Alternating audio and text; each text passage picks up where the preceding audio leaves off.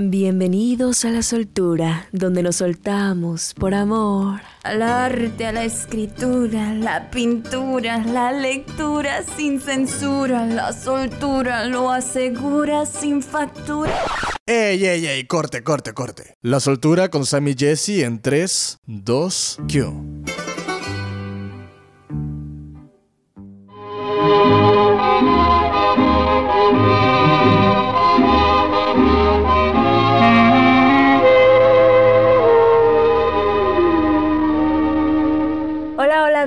bienvenidos a La Soltura. Los saluda Sam y Jessie. Hola, Sam, ¿cómo estás? muy bien, Jessie, muy contenta de estar aquí en este programa especial. ¿Por qué es un programa especial, Jessie? A ver. Es un programa especial porque llegamos al quinto programa y no les habíamos contado, pero nos dimos a la libertad de cada cinco programas dar un viaje en el tiempo a través de. ¿A través de qué? Se van a preguntar. Pues a través de un artista, a través de una persona que haya dejado marca, que haya dejado huella a través de su arte, adentrándonos en su vida, en sus datos, en todo, todo, todo lo que haya hecho esta persona en su momento. Y claro, dejando su legado. Así es, artistas, ya sea cantantes, pintores, escultores, escritores, de todo tipo vamos a hablar aquí en un viaje en el tiempo con... ¿Con quién hoy? El día de hoy vamos a iniciar con Edith Piaf. Y estoy muy emocionada, déjenme decirles a todos, porque Edith Piaf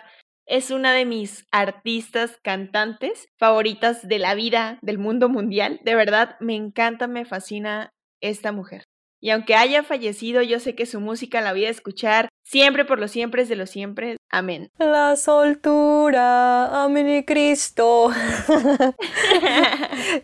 fin de la soltura. ¿Tú sabes, Jessie, qué significa piaf? Sí, Piaf significa gorrioncillo. Gorrioncillo. ¿Y qué es un gorrioncillo? Un gorrioncillo es un pajarito cantor. Muy pequeñito, ¿no? Sí, sí, sí, muy pequeñito. Un pajarito chiquito, un pájaro pequeño, pícolo. De hecho, Sam, a Edith Piaf se le conoció como el gorrioncito que se transformó en Fénix. Suena súper fuerte, ¿no? Súper intenso. ¿Por qué creen o por qué crees, Sam, que se le haya dicho de esta forma? Imagina que todavía no conocemos nada de su historia, o los que nos están escuchando, si no conocen nada de Edith Piaf, ¿por qué creen que a una mujer se le dio esta frase, el gorrioncito que se transformó en Fénix? Yo me imagino, Jessie, por lo que sé del gorrión, que es pequeñito, por eso, ¿no? Porque parecía una mujer tal vez indefensa o a lo mejor muy pequeña y al soltar su voz, pues se transformó y me imagino que es por eso que dicen eso de ella. El gorrioncillo que se transformó en Fénix, yo lo puedo interpretar como sí, un pajarito chiquito, igual lo interpreto que tú, pero el Fénix, ¿qué es? Es un ave también que nace de las cenizas. Entonces me imagino como quizá un pajarito pequeñito que tuvo que morir o tuvo que pasar por sucesos o un suceso muy fuerte para que naciera ese fénix, ¿no? Entonces ya hablando desde la perspectiva de todo lo que conozco o he investigado de ella, sí tiene muchísimo sentido. Sí, sí lo tiene. Y también es un significado muy profundo lo que dices. ¿Sabes, Jessie? El gorrión actualmente está en peligro de extinción. ¿En serio? Sí, así que hay que cuidar a nuestros animales, hay que cuidar, no hay que matarlos, no salgan de cacería, no necesitamos gorriones de mascotas ni nada por el estilo, por favor. No, solo hay que apreciarlos con la vista y que nos sigan complaciendo con sus hermosos cantos. Bien, Sam, pues vamos a iniciar entonces con Edith Piaf. El nombre real de Edith, no crean que es Edith Gorrioncillo o Edith Gorrioncito, ¿no? Es Edith Giovanna Gassion, que nació en París el 19 de diciembre de 1915. ¿En qué momento crees, Sam? En plena Primera Guerra Mundial. De un papá acróbata y una mamá cantante ambulante. Sí, ¿y qué crees, Sam? ¿Qué? Justamente cuando su mamá estaba a punto de dar a luz, ¿no? Se le rompió la fuente. Su papá se puso tan, tan feliz que el señor Luis Alfons, que así se, se llamaba su papá, pues se emborrachó y se fue de la casa. ¿Qué te puedo decir? y pues fue ahí cuando dejó a su esposa, a la mamá de Edith, Aneta, y ella qué tuvo que hacer, pues tuvo que afrontar solita el parto. Fue ahí cuando salió caminando de su casa, pero no consiguió llegar al hospital. Fue ahí cuando Edith Piaf nació en plena calle debajo de una farola en París. Wow, icónica desde que nació, ¿no? Ya, para empezar, tu nacimiento fue algo extraordinario. ¿Sabes a qué me recordó mucho esa parte? ¿Has visto, o para las personas que a lo mejor ya vieron la película de El perfume? Ay, no la he visto. Ay, Sam, la debes de ver. Platícamela. No voy a entrar mucho en detalles de la película, pero sí al principio se ve como el protagonista, él nace y vive entre pescados, entre cabezas de pescados. Sí que a lo mejor no tiene mucho que ver porque pues Edith no nació en un mercado, no nació así entre desperdicios, desechos, pero sí nació en plena calle debajo de una farola. Y cuando estaba leyendo esto me recuerdo mucho de esta película. Y tienen que ver la película si no la han visto y tienes que verla, Sam. Está, está buena y muy intensa. Sí, sí la voy a ver como todo lo que mencionamos aquí. En algún momento lo voy a ver, lo voy a escuchar o lo voy a investigar. Tomás, ténganme paciencia. y bueno, vamos a continuar. ¿Qué pasa? ¿Qué pasa con la vida de Piaf? Al crecer y cómo se consagra. Vamos, vamos avanzando. Bueno, mira, cuando Aneta, su mamá, era bastante pobre, el papá las había abandonado y pues ella se quedó únicamente con Edith, pero no tenía los medios para criar a su niña. Ella lo que hizo fue dejar a su niña, a Edith, en las manos de la abuelita, en las manos pues de su mamá, ¿no? La mamá de Aneta y la abuelita de Edith, la señora Emma. ¿Y qué crees que hizo esta señora Emma, Sam? Mm, a ver. Esta señora, en vez de darle leche con biberón o darle agua o pues alimentarla de la manera que todos consideramos es buena para los bebés y aportarle todos los nutrientes que se deben, la alimentaba con vino. ¿Qué? sí, le daba sus biberones con vino. En vez de un biberón con leche, le daba biberón con vino. ¿Qué onda? La abuela no lo veía que era algo malo. Ella decía que nada mejor que el vino para matar a los microbios. Sí, pero ya llegando a una edad más formadita, no cuando eres una bebita, por favor. Edith, gracias al cielo, al universo en lo que crean, no se quedó más con su abuela porque su abuelita se sintió incapaz de seguirla criando y se arregló para entregarla a su padre. Entonces es aquí cuando Edith pasa a manos ahora sí de su papá. Pero este señor estaba a punto de ir al frente en la Primera Guerra Mundial. Edith fue a parar con su abuela paterna, que se encargaba de una casa de prostitución en Normandía. Y en definitiva, Edith fue criada por las prostitutas de esta casa. Una vida compleja, ¿no? Cuando finalizó la Primera Guerra Mundial, el padre de Edith regresó del frente y la llevó consigo a vivir un tiempo la vida de los artistas de pequeños circos ambulantes. Como bien mencionaste al principio, su papá pues era acróbata, ¿no? Luego se fue con ella a seguir la vida de artista ambulante, pero ya de manera independiente. Y aquí fue cuando Edith reveló su talento y su voz excepcional, cantando en las calles junto a su padre, tal como antes lo hacía su madre. Qué curioso, ¿no? Primeramente lo hacía el papá de Edith con la mamá cantaban juntos, bla, bla, bla. Ella quedó embarazada, él se fue, después tuvieron a Edith y ahora el papá terminó nuevamente cantando en las calles con una mujer, pero ahora era su hija. El destino ya estaba escrito. Sí, definitivamente. Y qué mala onda, ¿no? Bien se pudo haber quedado con las dos. Sí, pero a veces uno deja ir a las personas y no sabe por qué. O sí sabe, pero se hacen los tontos. con todo respeto para el señor Luis, que en paz descanse. poco a poco con el tiempo, cuando ya tenía 14 años, se había ganado el apodo de Pequeño Gorrión.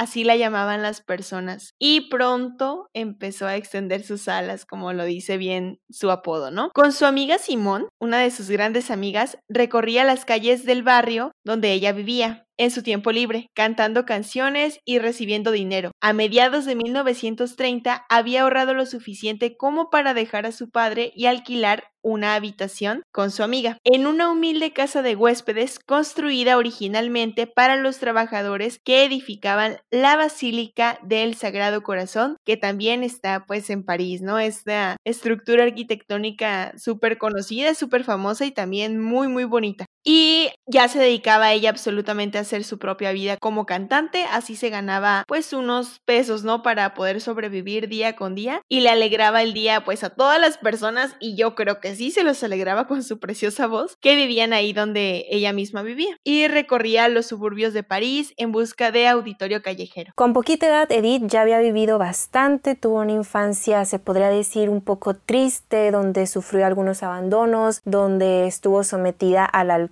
a lo mejor no de manera como dices tú que su abuelita se lo daba porque creía que era bueno, pero eso ya ya, ya, no voy a entrar más en detalles ahí, me parece algo a mí raro. Pero bueno, cumple 16 años Edith Piaf y sale embarazada. Tiene una hija a la que llama Marcel, pero muere a los dos años. Y aquí una de las tantas tragedias que marcan la vida de Edith Piaf. Sigue ella cantando en las calles para ganarse el pan de cada día y digamos que ahí en la calle es donde un señor magnate llamado Louis Leple, propietario del cabaret Guernis, la vio, le hicieron una prueba y la contrataron y fue ahí donde ella se consagró y hace honor a este sobrenombre que le ponen de gorrión. ¿Qué pasa? Ella sigue cantando en ese cabaret, matan al dueño y la acusan como principal sospechosa y ahí uno de los pequeños declives de su carrera. Llega la Segunda Guerra Mundial, se vuelve a consagrar y se hace amante de un letrista llamado Raymond Asso que la ayudó a esto, a consagrarse. Llega 1946 y en Nueva York conoce al boxeador Marcel Cerdan y este muere en un accidente de avión en 1949. Por estas fechas es donde nace o es creado el éxito que ya todos conocemos, la vie en rose o la vida en rosa, la vida eh, me parece de color de rosa. ¿Cómo lo traduces tú, Jessie? La vida en rosa. La vida en rosa. Cabe destacar que cuando se encontraban en la Segunda Guerra Mundial, Edith Piaf fue una de las tantas personas que ayudó a los judíos. Ella ayudaba principalmente a los artistas judíos, los ayudaba a esconderse, los ayudaba de muchas formas. Y esta canción de La vida en rosa surgió después de ya que terminó la Segunda Guerra Mundial. Y a este boxeador Sam, a Marcel Cerdan, cabe destacar que se le conoce como que ha sido el gran amor de la vida de, de Edith. Qué bonito.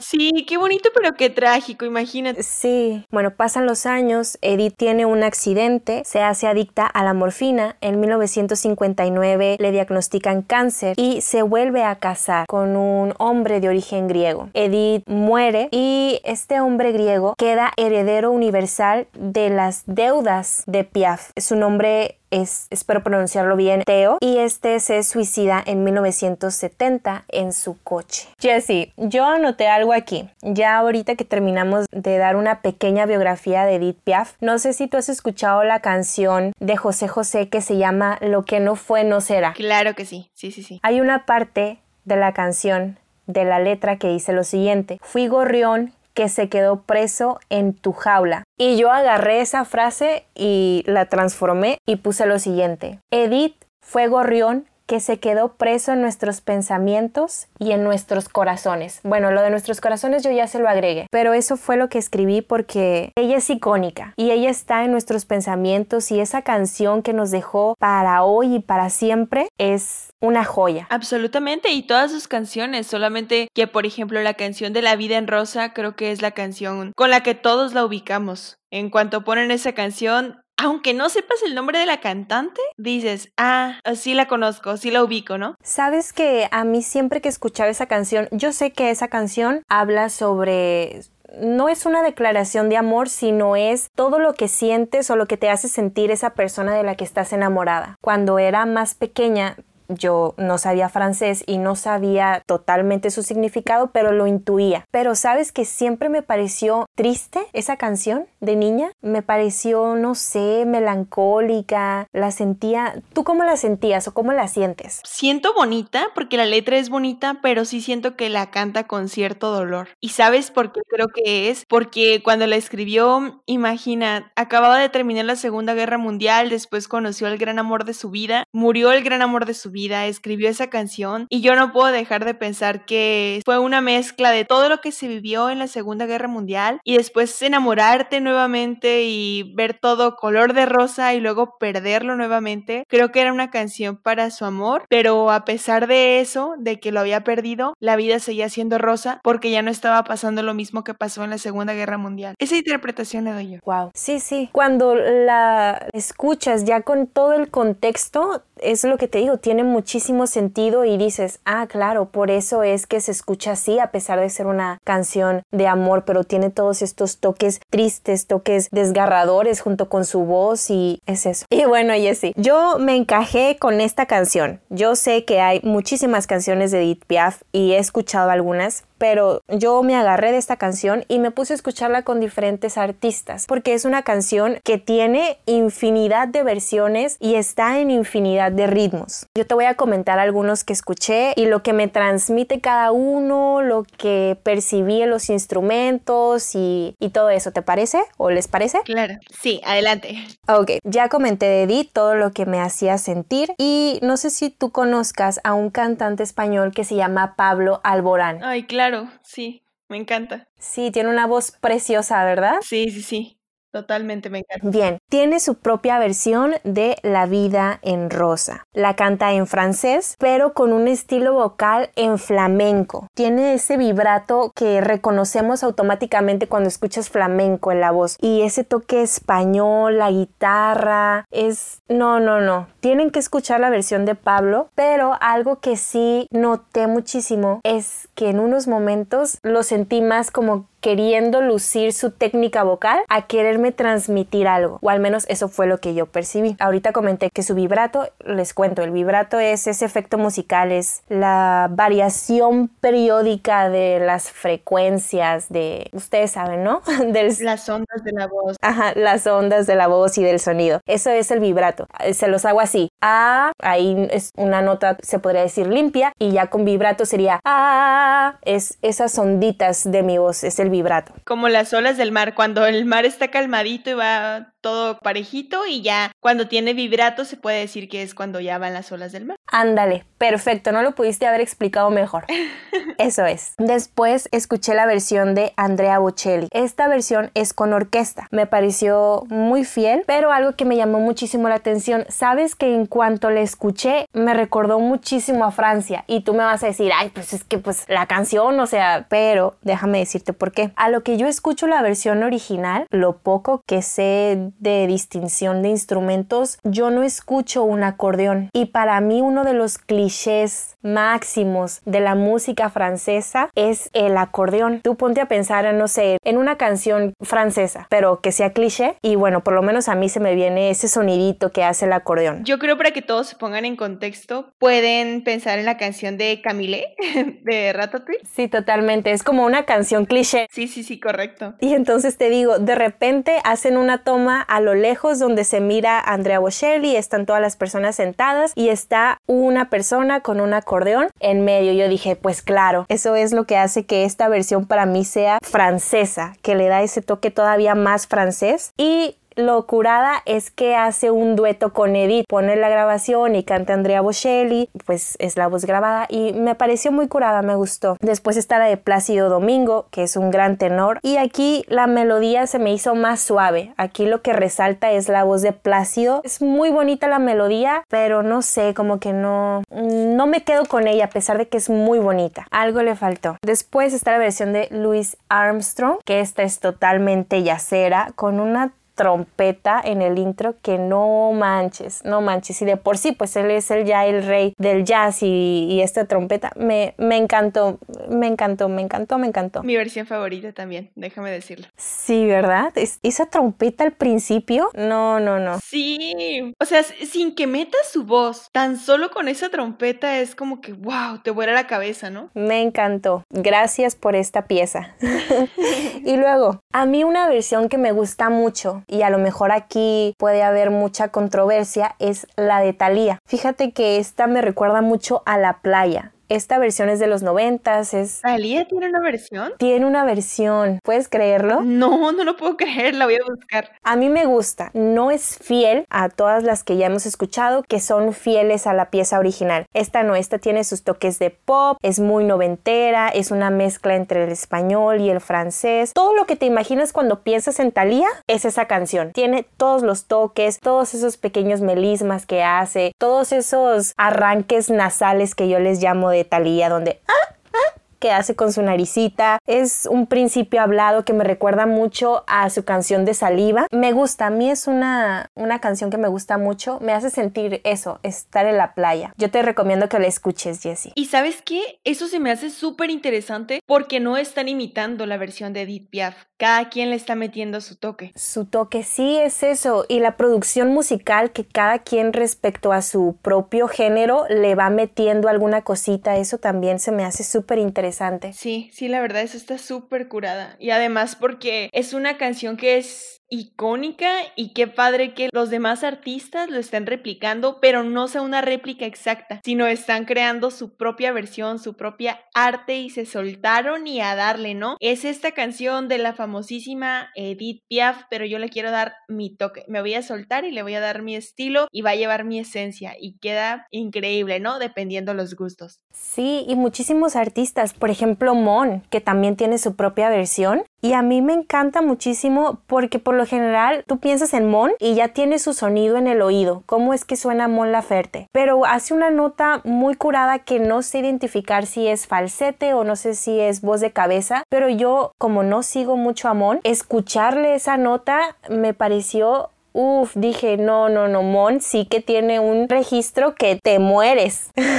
y así tengo muchísimos artistas, Celine Dion, que la canta precioso, esa versión se me hace súper tierna. Cindy Lauper, que cuando la escuché dije, ¿qué? Porque también Cindy tiene su propia característica de la voz que la escuchas y dices, este es Cindy, pero es una voz totalmente transformada y me encantó. Está Julio Iglesias, que en cuanto la escuché, desde el primer momento dije, esta versión de seguro es de los ochentas, está bien sensual. Y sí, me metí a investigar y es más o menos de entre el 81 por ahí. Y también tiene una versión más balada. Me gusta más la versión mm, movida de los 80s. Lady Gaga, que también es una versión muy sensual, es como medio jazz. Mm, no sé, ella como que le metió así todo el toque así, un saxofón que le dio todo el toque sensual que te digo. Donna Summer, que es la reina del disco. Y yo dije, wow, porque a mí me encanta el disco. Pero no, es una versión de los 90s. Y Madonna, que no me gustó tanto y mil, mil, mil. No se acaban los artistas que cantan esta canción tan icónica de Edith Piaf y que van a seguir saliendo, porque además también seguramente cuando empezaste a buscar las versiones de La vida en rosa en YouTube, me imagino lo hiciste, salen muchísimos covers de personas aficionadas al canto, entonces sí es una canción que creo que muchísimas personas la quieren cantar, la cantan. ¿Sabes? Yo hice aquí mi lista de artistas que me gustaría escuchar con esta canción. Tengo a Mariah, a Shakira, me encantaría escucharla porque sé que le va a dar un toque que solamente Shakira le puede dar. A Luis Miguel también. A Freddy me hubiera encantado escucharlo. ¿Sabes que yo siento que Freddy hubiera hecho una versión exquisita de la vida en rosa. Y fíjate por qué. No sé si tú has escuchado la canción de Somebody to Love. Claro. Al principio cuando dice, Can anybody find me? Bueno, ese pedacito, yo siento que esa parte coincide totalmente con desde el día en que te vi. Y yo me lo imagino que siguiera cantando con esa parte, con, ay, no, no sé, ya me estoy confundiendo, pero espero que se haya entendido lo que quise decir. sí se entendió, Sam, no te preocupes. Y tienes toda la razón. Nunca lo había pensado de esa forma. No lo había visto así. Y ahorita que lo estás narrando, que lo estás diciendo, lo imagino. Y sí, o sea, totalmente. Nada más lo estoy imaginando y digo, wow, ahora imagina si sí hubiera hecho esa versión. Ya se hubiera estado increíble. Y un último artista que anoté y que también es de mis favoritas, Selena Quintanilla siento que también hubiera estado muy interesante escucharla en, la versión de Selena. Sí, creo que también con ella, ¿no? También con su toque, ese toque Tecnomex hubiera estado curada. Y bueno, pues como ya les dijimos, esta canción tiene a mil personas que la cantan y está en muchísimos géneros. Hay una versión con una base de trap, con un beat de trap, que está, está padre, ¿sabes? No me desagradó. Es como tipo lofi que le llaman, creo que se pronuncia. Lofi es un modo de producción musical en el que predomina la baja fidelidad, o sea, que quieren hacer que las canciones se escuchen antiguas, que me parece un poco raro porque esta versión ya es antigua, entonces como que no sé, o sea, hacer más antiguo lo antiguo, mm, bueno, pues ellos ya sabrán, ¿no? También hay una versión en bachata que me gustó un montón, está una versión para tap, hay una versión de reggae que también está muy padre. ¿En serio? ¿De reggae? Sí, hay una versión en reggae, está bien, bien padre. Y con todo esto, Jessie, mi única conclusión es que la vida en rosa de Edith Piaf es como el himno nacional americano, porque llega un artista y lo hace a su manera, lo hace único, lo hace suyo y al final eso es arte. Ellos toman algo que ya está hecho, lo transforman, lo sueltan en todo y ahí tenemos un pedacito de arte de cada quien. Y no nada más estaba en canción, Sam, de hecho hay una película biográfica, si no más recuerdo es la última película que salió de Edith Piaf, que se llama La vida en rosa, salió en el año 2000 hace 13 años ya. Y esta película, si quieren saber más de la vida de Edith Piaf, véanla, es muy, muy, muy buena. De hecho, fue tan buena, Sam, que la actriz que caracterizó a Edith Piaf fue la actriz francesa Marion Cotillard, que es la única mujer que ha ganado un Oscar a la mejor actriz por una película francesa. Es buenísima y hay un fragmento de esta película que se los quiero compartir a todos porque es una de mis escenas favoritas, si no es que la favorita, donde están entrevistando a Edith Piaf. Entonces la persona que le va a preguntar, su pregunta es, ¿qué consejo le darías a una mujer? Y Edith Piaf le responde, ama. Y a una mujer joven, y ella responde, ama. Y a una niña, ama. Siempre su respuesta es eso. Y se me hizo tan lindo cuando lo escuché y es algo que he tratado de adoptar en mi vida diaria, porque son cosas que ella realmente decía y se puede notar a través de sus canciones. Sí, hacer las cosas por amor. Me gusta ese consejo amar y esperar ser amados será también? Pues yo creo que no. Yo ahí sí creo que no, Sam, porque hay que hacer las cosas por amor por nosotros, porque queremos, sin esperar nada a cambio. Porque muchas veces hacemos las cosas esperando algo a cambio y no recibimos nada y la decepción que nos llevamos es muy grande. Entonces siempre hay que hacerlo porque nosotros queremos y sin esperar algo a cambio, sin esperar ser amados. Y eventualmente el amor y las otras cosas llegarán entonces. Correcto, pero siempre hay que amar. Sí. Hay otra canción que también quiero tocar un poquito, que es sobre la canción de Amor de mis amores o que nadie sepa mi sufrir. Sí. Esta canción súper conocida, ¿no? Súper, súper conocida, que pues nuestra querida Edith hizo un cover de esta canción, donde muchas veces, incluyéndome, yo creí que Edith Piaf era la autora y que todas las demás versiones eran pues simplemente las copias, pero no es así. La versión original, bueno, es interpretada por Hugo del Carril y es compuesta en ritmo de vals peruano por un argentino, Sam. El argentino lleva por nombre Ángel Cabral, pero en realidad esa canción no es de ella, pero creo que ella fue la que la hizo famosa. Sí, de hecho dicen que la escuchó en un viaje a Latinoamérica y quedó fascinada y fue por eso que la adaptaron y pidió que hicieran esta versión para ella. Y hay muchas versiones, pero creo que la que todos conocemos más es la de Edith Piaf y otra aquí en México que es la Sonora Dinamita, ¿no? Sí, amor de mis amores, amor mío, que me hiciste. Sí, esa canción, correcto. que también está la versión con Julio Iglesias, Julio Jaramillo, que ay, Julio Jaramillo también me encanta, con María Dolores Pradera, con Lila Downs y entre muchos otros más, pero creo que sí, al menos para mí y creo que para la mayoría de los mexicanos, la versión más conocida primero es la Sonora Dinamita. Y la más sabrosa, la más sabrosa también. para un buen bailongo, ¿no?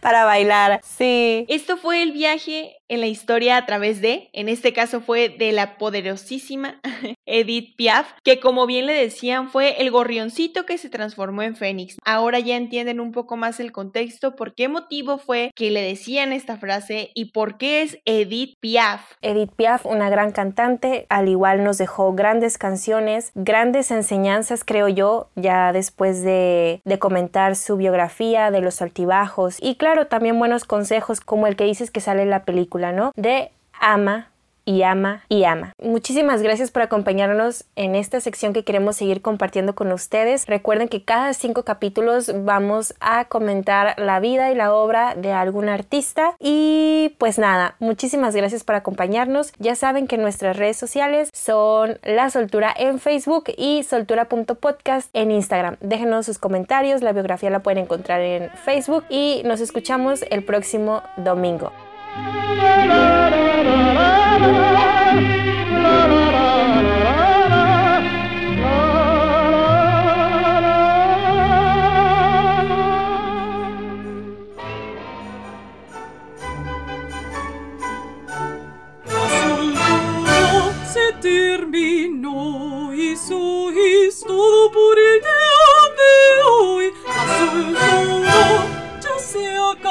Oh. samantoj ĝis